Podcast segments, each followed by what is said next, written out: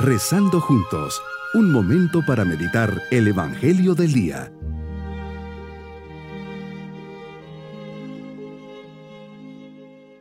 Hoy, 4 de agosto, memoria de San Juan María Vianney, llamado por todos como el cura de Ars, nacido en Dardilly, cerca de Lyon, Francia, el 8 de mayo de 1786. La principal labor del cura de Ars fue la dirección de almas. No llevaba mucho tiempo en Ars cuando la gente empezó a acudir a él de otras parroquias, luego de lugares distantes, más tarde de todas las partes de Francia y finalmente de otros países. Durante los últimos 10 años de su vida, pasó de 16 a 18 horas diarias en el confesionario. En 1855, el número de peregrinos había alcanzado los 20.000 al año. Su dirección se caracterizaba por el sentido común, su notable perspicacia y conocimiento sobrenatural. A veces adivinaba pecados no revelados en una confesión imperfecta. Sus instrucciones se daban en un lenguaje sencillo, lleno de imágenes sacadas de la vida diaria y de escenas campestres, pero que respiraban fe y ese amor de Dios que era su principio vital y que infundía en su audiencia tanto por su modo de comportarse y apariencia como por sus palabras. Muere en Ars el 4 de agosto de 1859.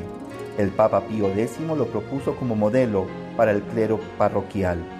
Meditemos en el Evangelio de San Mateo capítulo 15 versículos 1 al 2 y 10 al 14. Qué claro nos dice el Señor que nada que entre de fuera puede manchar al hombre.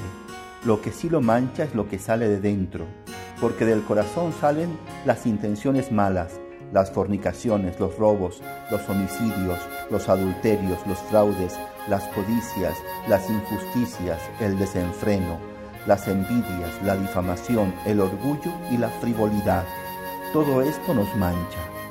Qué directo eres Jesús para decir las cosas a toda la gente que quiera oírte y entenderte.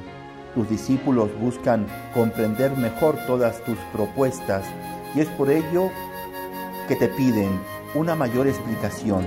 Se las das, Señor, exponiendo tu pensamiento con sencillez, apelando al sentido común, sin complicar razonamientos, diciendo las cosas como son. Y así me percato que yo fácilmente busco culpables para justificar tanto mi conducta como el modo de proceder en las relaciones con el prójimo y condiciono a agentes externos la salud de mi alma.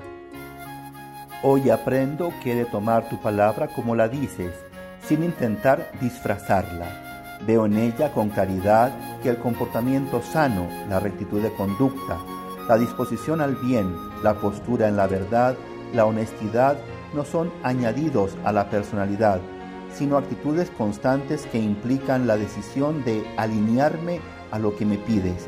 Con la acción del Espíritu Santo y la propia colaboración, se va dando forma a la purificación interior que nos pides y nos señalas hoy.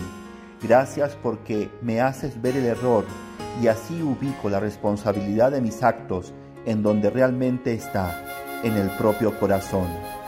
Jesús, denuncias toda una serie de ritos externos, prohibiciones y preceptos, tradiciones transmitidas por los hombres y que llegan a ocultar el verdadero sentido de los preceptos divinos. Maestro, pones al descubierto un cumplimiento legalista que lleva a algunos a creerse buenos delante de ti porque cumplen, olvidando que la salvación se recibe de ti, se acoge de ti, se implora a ti. Tú has muerto para liberarme de estas cadenas. Que tu redención Jesús vaya penetrando en los rincones más profundos de mi corazón. Así podré mirar el mundo y a los hombres como tú los miras y podré verlos como tú los ves. Sana mis heridas del pecado y enséñame a vivir bajo los impulsos del Espíritu y en la libertad de los hijos de Dios. Como complemento de esta meditación puedes ir a YouTube los dos lobos, Sembrando Esperanza 2. Mi propósito en este día es luchar por una vida recta, llena de fe, lealtad, comprensión, humildad, generosidad, honestidad, queriendo ser ejemplo de vida cristiana, haciendo siempre el bien. Mis queridos niños, Jesús nos enseña a vivir nuestra vida cristiana, formando nuestro interior y alimentándolo siempre con cosas buenas, buenos pensamientos, buenos deseos y acciones. Nos dice que no es lo que entra lo que nos ensucia, sino lo que sale del corazón, nuestros malos sentimientos, pensamientos, el orgullo y nuestros caprichitos. Y nos vamos con la bendición del Señor. Y la bendición de Dios Todopoderoso, Padre, Hijo y Espíritu Santo, descienda sobre todos nosotros. Bonito día.